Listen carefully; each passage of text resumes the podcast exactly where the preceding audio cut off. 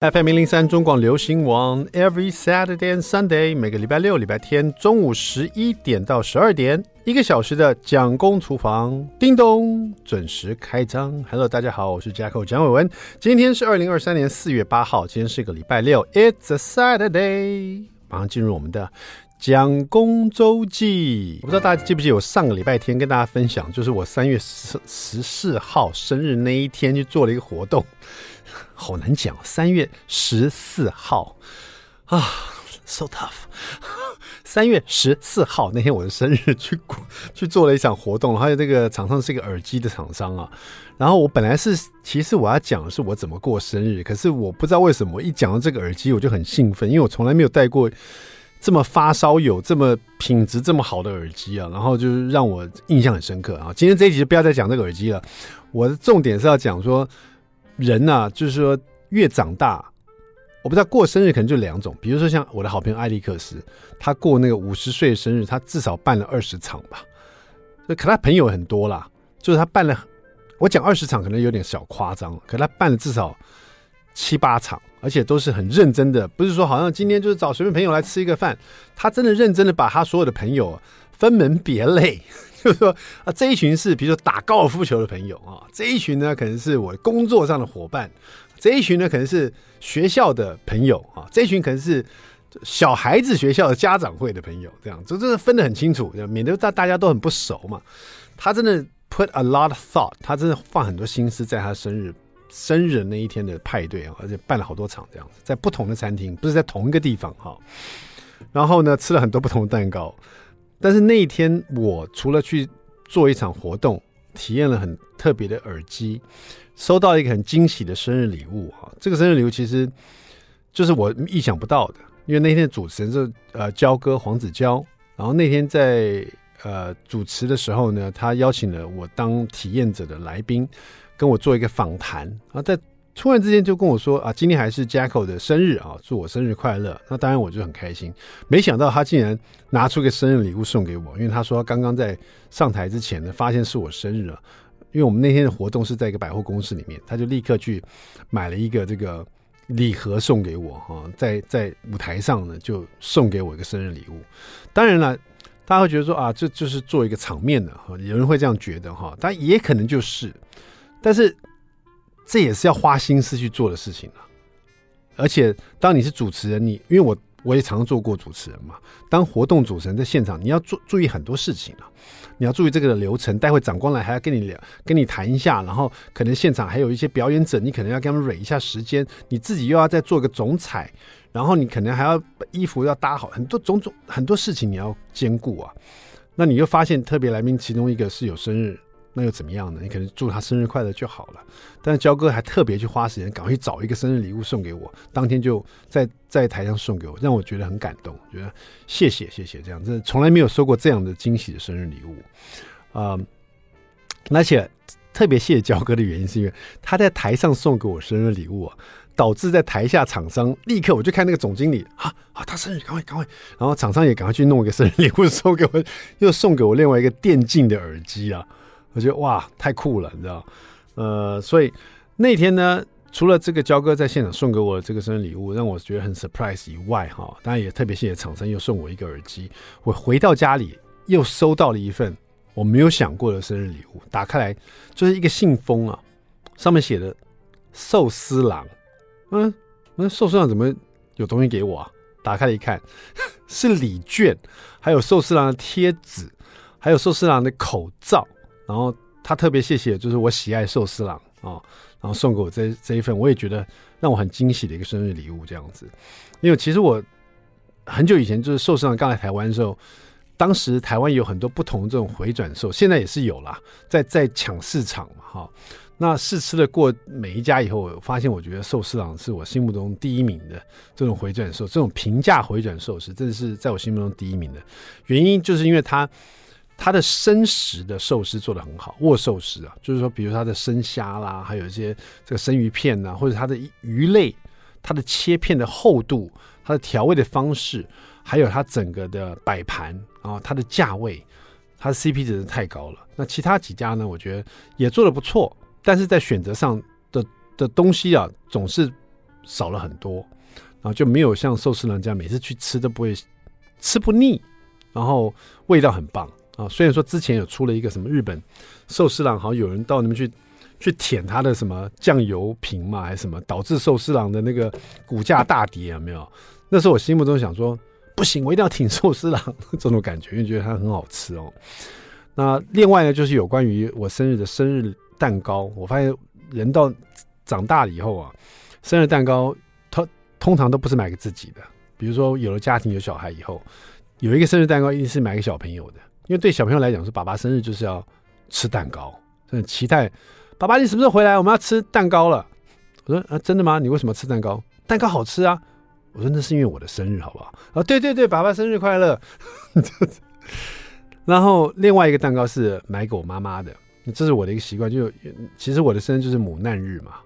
那我爸妈又特别喜欢吃红叶蛋糕，我从小就是他们买红叶蛋糕吃，所以我长大了也习惯吃红叶蛋糕。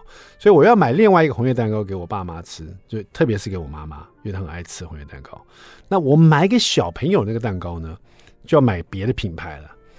因为我每年我们家我爸妈生日，我爸爸妈妈生日，还有我的生日都要吃红叶蛋糕，一年就吃三次。有而且我跟我爸生日很近，我爸是二月二十二号双鱼座，我是三月十四号双鱼座，所以小朋友就觉得说，在一个月之内吃到两次红叶蛋糕，他们不要。然后我心里就觉得，可是红叶蛋糕很好吃啊。后来蒋夫人劝我，我也觉得有道理，好吃归好吃，你每天给他吃，他肯定受不了了。也许他长大就。讨厌吃红叶蛋糕，那是我最不想要见到的事情，所以，所以我就我的生日呢，就反正爷爷的生日他们吃过红叶蛋糕，所以我我特别又买另外一个蛋糕给他们吃，所以这种感觉很特别。就是我买这个生日蛋糕啊，有时候我觉得生日的人是不是别人会送他生日蛋糕，但是我们家不是这样，就是生日的人，尤其是我啊，特别我要去张罗蛋糕给大家，就是我要去张罗我的生日蛋糕，请大家吃这样。给我妈吃，给我爸爸吃，给我小孩吃，然后当然了，在吃的时候，他们也会祝我生日快乐嘛。但是今年生日比较感动是，我还没去买蛋糕，我爸妈就留了言给我，然后在留言里面说，就是说跟妈妈要唱生日快乐歌给我听了。然后他们两老，两个加起来是一百五十岁的人，然后录音录那个生日快乐给我听，我就突然感觉到好像我又回到。我小时候小学的时候，听爸爸妈妈唱生日快乐给我听，那个感动是很快乐的。虽然说没有这个生日的派对，但是这个这个也已经是很重要，让我印象很深刻了。好了，这个就是我生日呃买蛋糕，忙着买蛋糕给家人吃的一个小故事，这样子。呃，你的生日怎么过的？你是不是跟我一样的，也是张罗蛋糕给大家吃呢？还是你是坐在那边等到大家拿蛋糕出来，祝你生日快乐？Let me know。OK，接下来我们来听 U2 的这首 Invisible。听完这首歌，马上回到蒋公厨房。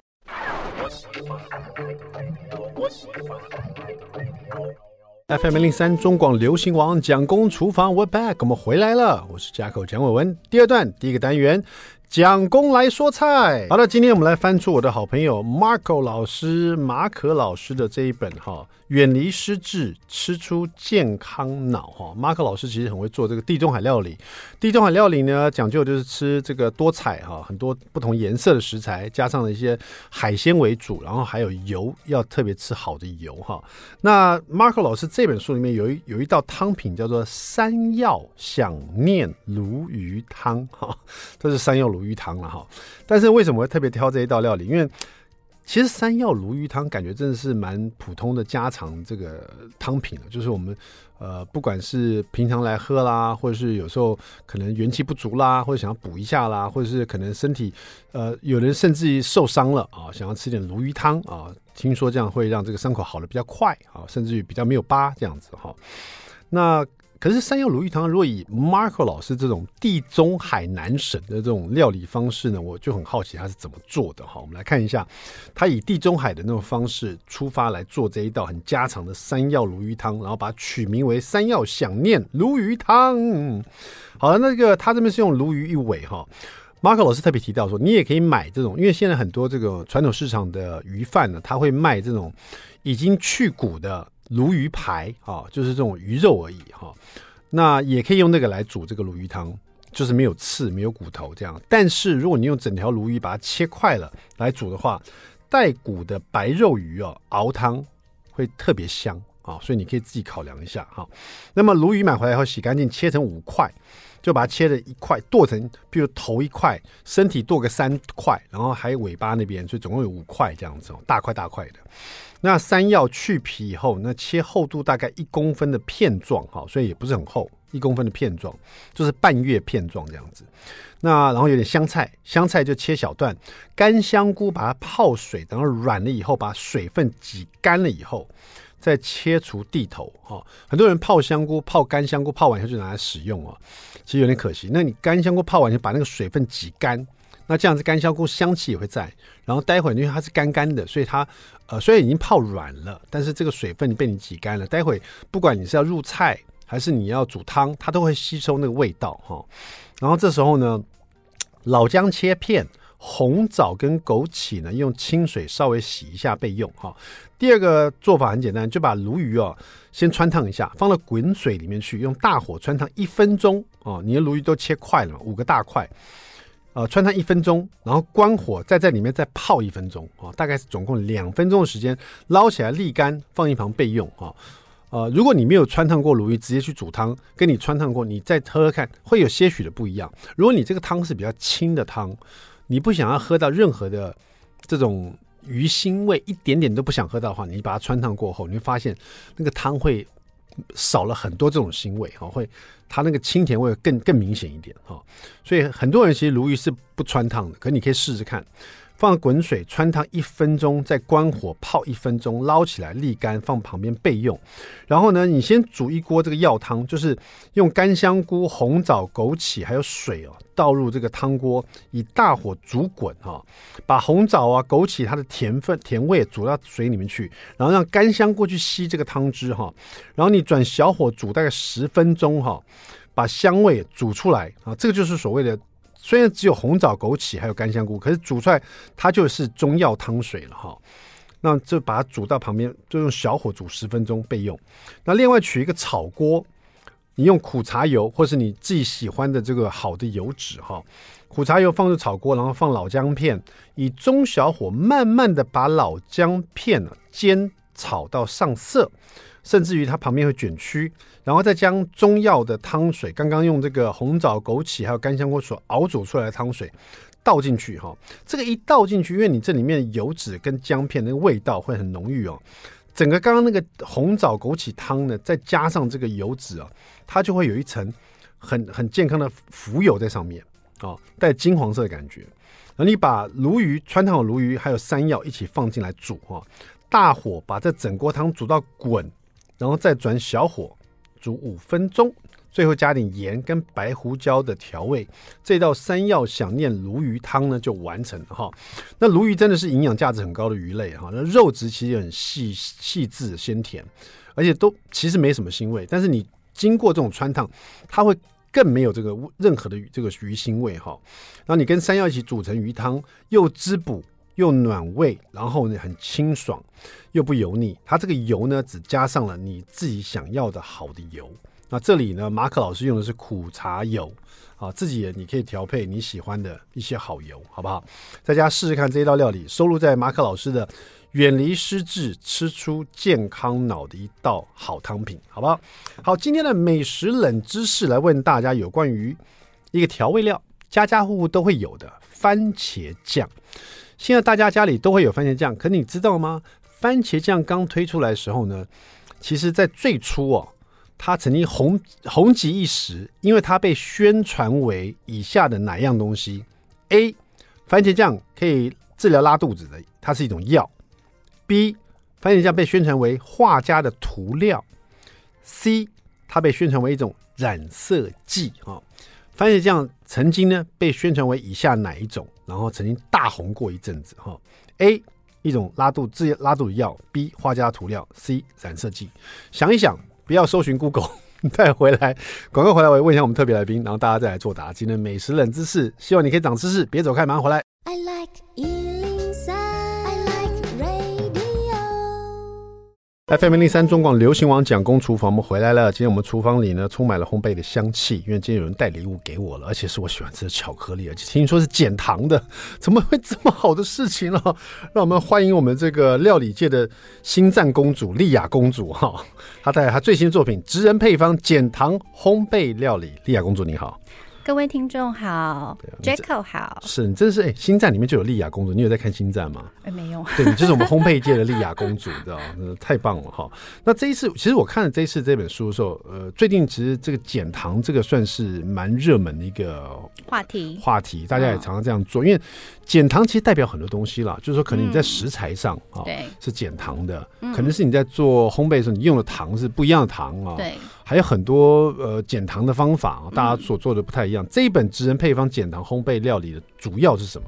因为你这边特别写说，天天这样吃，体脂维持十九趴，从甜点、面包到餐食啊。哦，你这次还有后面好像还有很多餐点，对不对？对，一些咸食。咸食。呃，哦，真的耶！你以前都只有做烘焙耶，这次多加了。嗯、哦，因为是减糖的关系哈，嗯、吃甜的也可以吃咸的，等于是。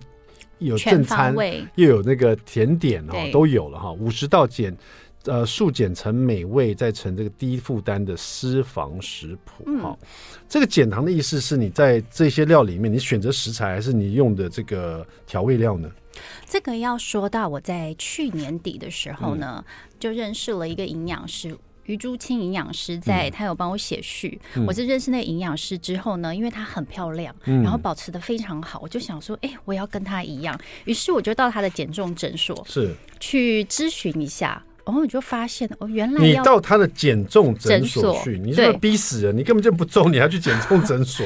因为我真的已经进入今年进入不惑之年，是，所以我希望我四十到五十，五十的时候维持跟现在一样。嗯啊，这是一个提早 提早提早防范，对，提早防范。对。然后我就发现，哎，原来在饮食方面要维持年轻漂亮，两个很重要的地方，减少精致碳水化合物。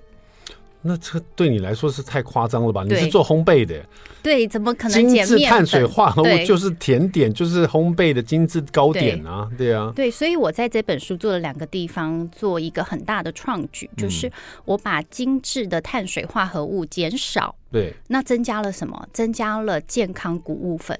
嗯，所以就比如说我吃一个面包，是以前可能是百分之百面粉，我现在里面有部分的是圆形比较健康的淀粉类，嗯，再加上精致淀粉，这是一个创举。是你真是一个。你真的是一个反叛军，你反背离了我们传统的，对不对？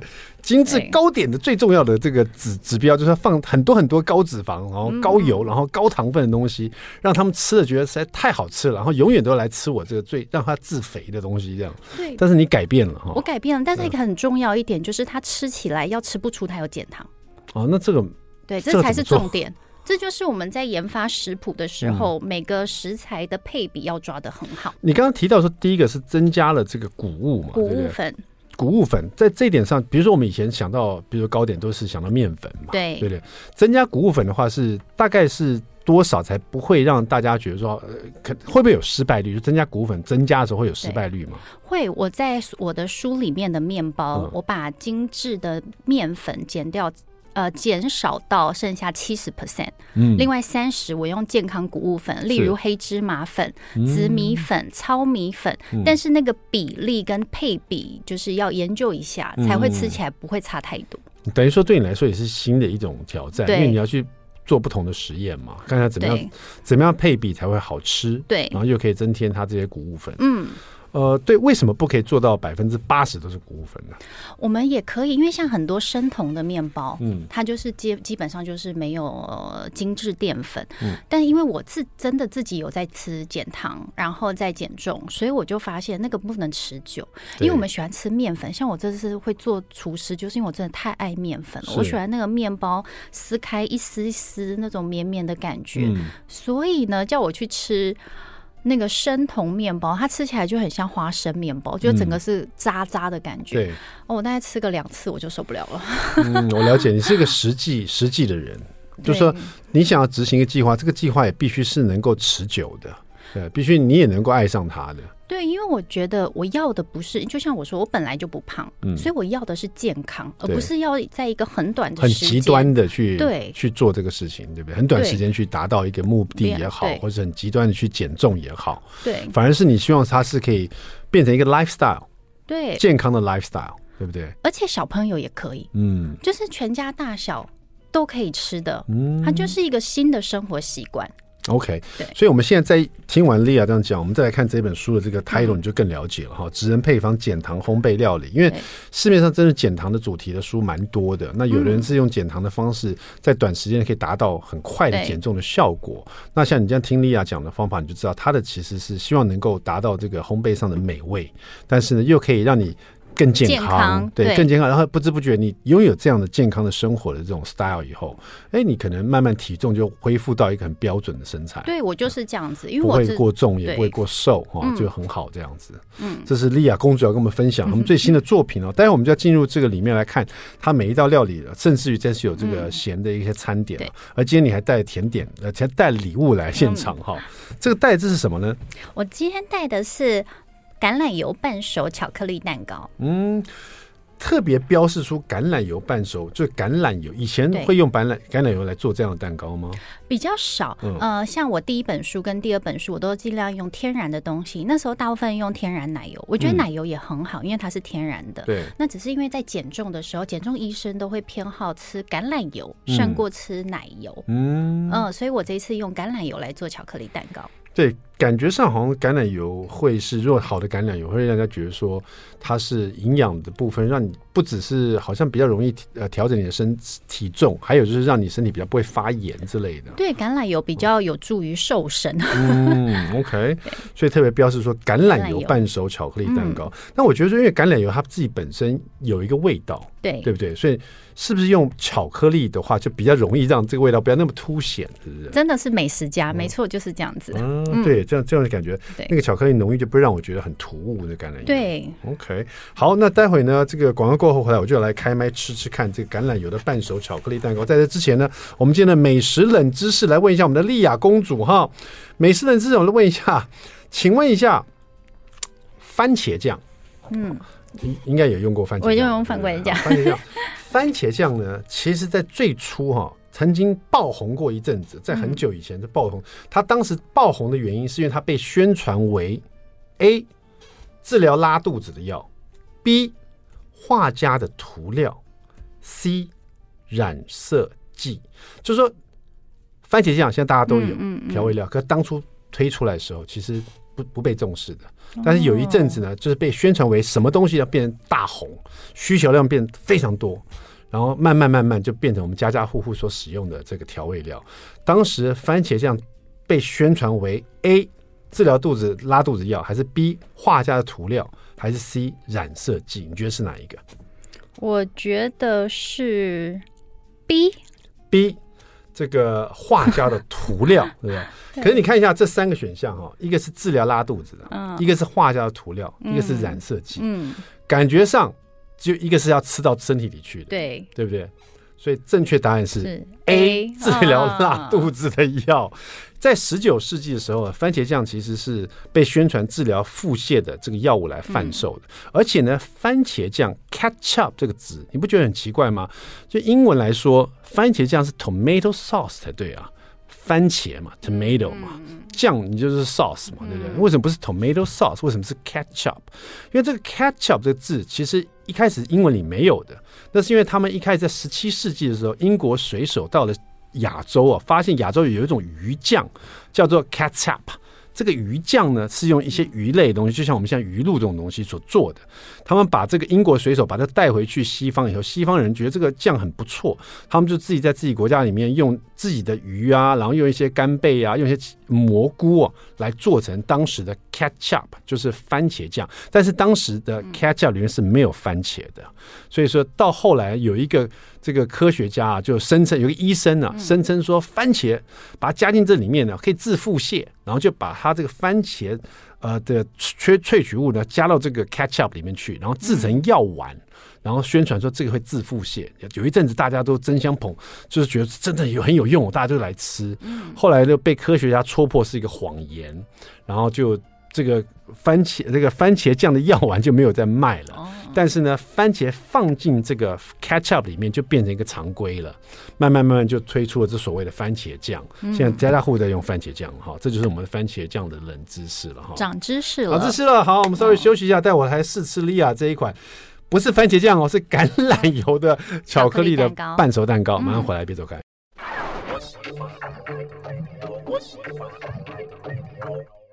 FM 零零三中广流行网蒋公厨房，我们回来了。今天我们访问的是我们的烘焙界的心脏公主莉亚公主。莉亚公主你好，大家好。是的，她最新的作品《职人配方减糖烘焙料理》。然后在减糖部分呢，今天带了两款，这应该是一款了，可是她带两份，嗯、对，现场吃的跟带回去给小朋友吃的。嗯、你看莉亚公主多贴心了哈！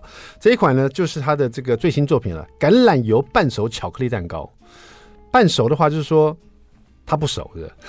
半熟的原因是这个蛋糕其实有熟，只是因为它的做法里面加了热水在里面，嗯、所以它没有办法烤到全部是干的。如果烤到全部干，表示烤太久了。嗯，所以它在吃的时候，我们平常在吃的时候冷藏的时候，它会吃起来软软的，然后去烤箱烤就会爆浆。嗯哇塞！所以有两种吃法，两种吃法，一个就是就直接这样子，我今天就吃普通吃法，对，然后回去我可以把它放进烤箱，大概烤一下多少温度，然后烤。其实它只要大概一百八十度，可能加热个五分钟，啊，它就会开始。巧克力就开始融化了，里面巧克力融化。好，我现我现在试试看了。对，你可以吃中间，中间一点哈，中间就越软。这里面的食材，这上面是核桃，对不对？核桃好软，里面这个巧克力是融化的耶，是融的，是软的。它没有爆浆，可是它是融化，就像在室温中的巧克力。对，哎呦，厉害哦！这个什么时候做的？昨天晚上。昨天晚上做的。它这巧克力都没有硬掉啊！我冰在冰箱的时候是硬的，然后我又带来台北，所以它它又回到室温。嗯，好香哦。而且赤藻糖醇哦，里面是零、嗯、糖，是零热量，嗯，很湿润，然后很容易做。我可能吃太大口了，就像你吃一大块巧克力的感觉。对，而且很纯，整个里面都是营养，嗯、因为它是两颗蛋，嗯、蛋白质。橄榄油，你用两颗蛋，两颗蛋，太奢华了吧？现在蛋真的很难买，难买对啊，超难买。我昨天为了要买十颗蛋，要跑好几个地方。这两个就有四颗蛋呢！Oh my god，嗯，好浓郁哦。对，而且很健康，重点是健康、好吃、好做。嗯，而且这个巧克力它不是那种很甜的感觉，哎，对。可是赤藻糖我有用过，嗯，就赤藻糖会让我觉得。一不小心就会太甜了。对对，赤藻糖的好处是没有热量。对，没有热量。就像有时候小朋友喝那个红豆汤啊、绿豆汤啊，就是因为爸爸不够甜啊什么的。嗯。后来我就加赤藻，就加赤藻糖。对啊，就想它的热量就摄取少一点。对对对。然后嗯，那这里面再加赤藻糖的话，成功率就很高吗？会不会有什么问题？我这本书里面所有的食谱，只要看得懂字，就是百分之百成功。真的哦，真的，他就拉来，我每次都跟人家讲拉来就好。这个可不介绍一下，因为这个很好吃，这个我想自己试试看，因为这个很特别，他自己像现场吃，挖进去就是那种溶。其实你说还没有爆浆是没有说，比较像溶浆的感觉，对，溶浆会流动的感觉，对对。然后呢，你说放进烤箱出来，它会爆浆的。对，热热的时候切，它会像就会土石流这样流下来，对。呃，这个要怎么做？这个我很想试试看。好啊，这个很简单。其实它只要找拿一个锅子，嗯，刚开始放热水、跟苦甜巧克力、跟可可粉，嗯，倒在一起，把它搅一搅，让巧克力融化。是。然后我们就加入蛋、赤藻糖醇跟橄榄油，再搅一搅，嗯。然后把面粉、低筋面粉跟杏仁粉，然后我加一点点泡泡粉，一点点就好，不加其实也没关系。再搅一搅。然后我们就做完了。哦，这里的 这里的以前可能是用全面粉，是不是？对。那现在就用了大概百分之三十的这种杏仁粉，对，对，也是为了减糖的关系。没错啊，就是要让它越来越健康。哎，可是就这样搅一搅而已啊，感觉不出来，就搅搅完就可以了。搅完就好，不用打发，不用干嘛，就全部东西混合在一起就好了。哇，感觉很方便呢，非常的真的，因为你第一步骤是混合热水、苦甜巧克力跟可可粉，可可粉融化了以后就放凉。然后呢，就再混合糖跟蛋。蛋、橄榄油、橄榄油混合搅一搅，再把刚刚那个再把面粉加进来，面粉类啦，嗯，干粉类加进来搅一搅，哎，完成了，哎，搅完就成功了，搅完就放烤箱啊，对啊，好，就就结束了，结束了，就超简单，哎呀，好简单哦，嗯，我这一本书里面每样东西都很简单，原本这个就是这么简单吗？还是是你把它尽量把它改良成说，你知道像我们这种白痴也会做这样？不是不是，因为我。呃，以前当然里面所有的东西以前都没这么简单，嗯，但是我随着嗯这几年的心态转变，我就觉得东西一定要简单好吃，大家才会做，嗯、再好吃只要复杂，没有人想做，对。没错，就像现在我每次要料理东西啊，我就因为我书过很多料理书嘛，只要有任何主厨出懒人料理法，我就挑那一本，然后嘛，就想就用那一本啦，对，简单一点，简单。因为我想，我其实一直想要宣导是，我们把时间省下来，嗯，然后去做我们喜欢做的事，跟陪家人，不要花这么多时间在做饭。我问一下，因为这个赤藻糖哈，就是说我们现在所有糖精都换成赤藻糖嘛，赤藻糖在烘焙上面用，会不会有任何的失败的可能性？会会，因为赤藻糖跟我们平常做烘焙的细砂糖，它的结构是不同的，嗯、所以在做某些东西的时候，没有办法将细砂糖换成赤藻糖醇。那在书里面是我都测试过了，都是没有问题的。嗯、哦，嗯，所以如果说一般我们呃在做什么东西有可能用赤藻糖来注意，它可能会失败。做糖果类，糖果类，像我第二本有出像那种牛轧糖啊。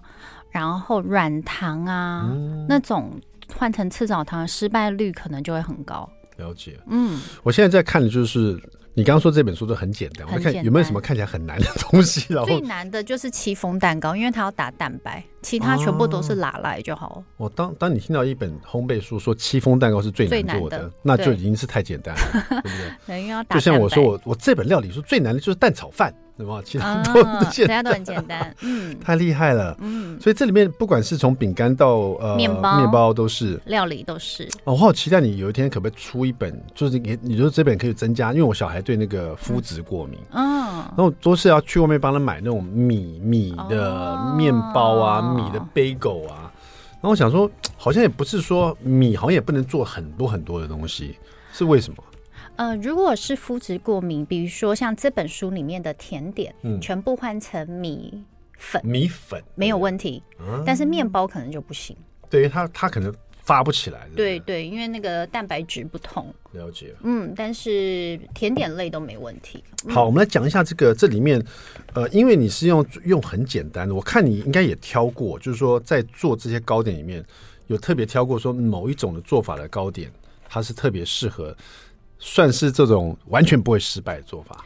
对，我当初在写这个食谱书，我两个方向，一个方向就是简单做，嗯、另外一个方向就是这个东西可以常吃。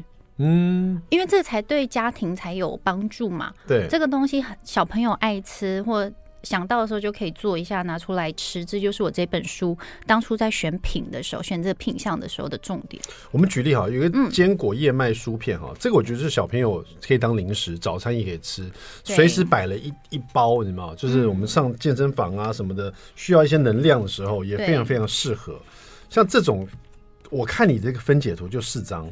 对，而且第二张还是把东西混在一起，然后第三张跟第四张长得一模一样，就一个考前一个考后，所以就想说 这个应该很简单做，很简单，很简单，而且我我会更推荐不要模型。啊，为什么呢？它更有那种手做的感觉。对，而且因为模型是因为送礼好看，圆圆的比较好包装，因为它大小一样。可是在家里做，我很推荐把它铺成扁平，像一张纸这样子。对。然后再用手把它剥开，或者是再铺的有点像杏仁瓦片。嗯。这样会很快熟，而且又很脆。想一下，这里面是用的大燕麦片了，然后这个生核桃碎，就像我刚吃到这个我的这个橄榄油半熟巧克力里面是生核，也是核桃。对。生核桃碎，然后再加肉桂粉，然后再。生燕麦粉，好，然后再蔓越莓干这样子，所以这里面其实好像没有用到，就没有用到那个像什么面粉、面粉之类的哈。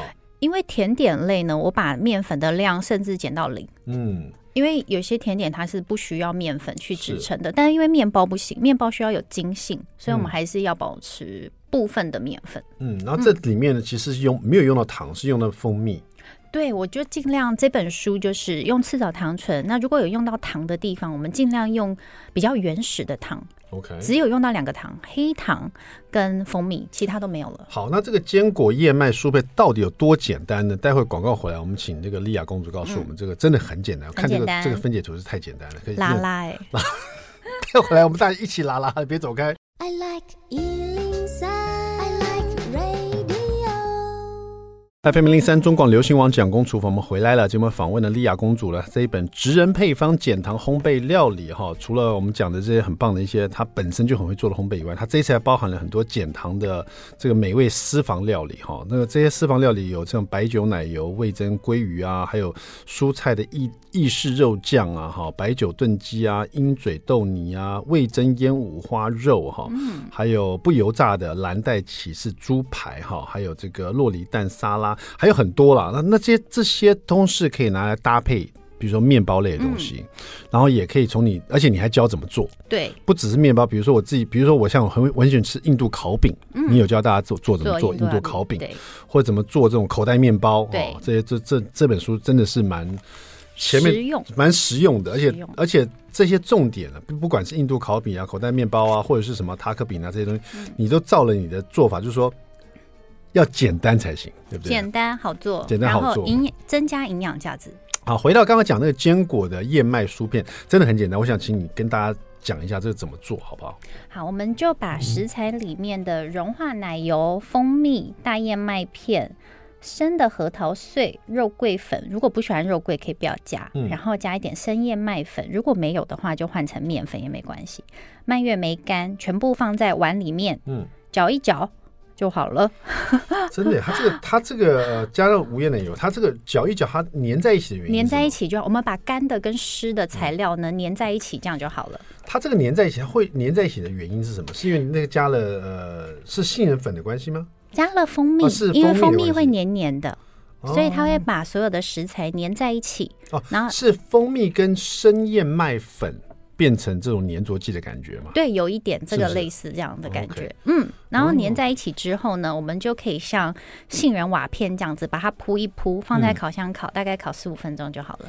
OK，好。嗯，那如果说想要，就除了有人喜欢吃那种杏仁瓦片，也有人喜欢吃比较厚实、扎实。对，厚实的就像书里面一样，放在一个圆形的模型模具里。嗯，或者任何你你有的模具，然后都可以啊，让它变得比较厚一点点，然后再进烤箱。嗯，这个做好，这个可以摆在冰箱里，然后随时都可以吃。呃，冰跟不冰都可以，冰的话当然就放更久，但是就是要密封。但我还会推荐一个另外一个吃法，就是我会在家里把它，我可能用用呃烤盘铺一层烘焙纸，然后我就用倒的随便把它铺平，对，铺平之后烤到它干了。那我就把它敲碎，啊、敲碎之后我可以当零食啊，或者是放在优格上面。哦，那很棒。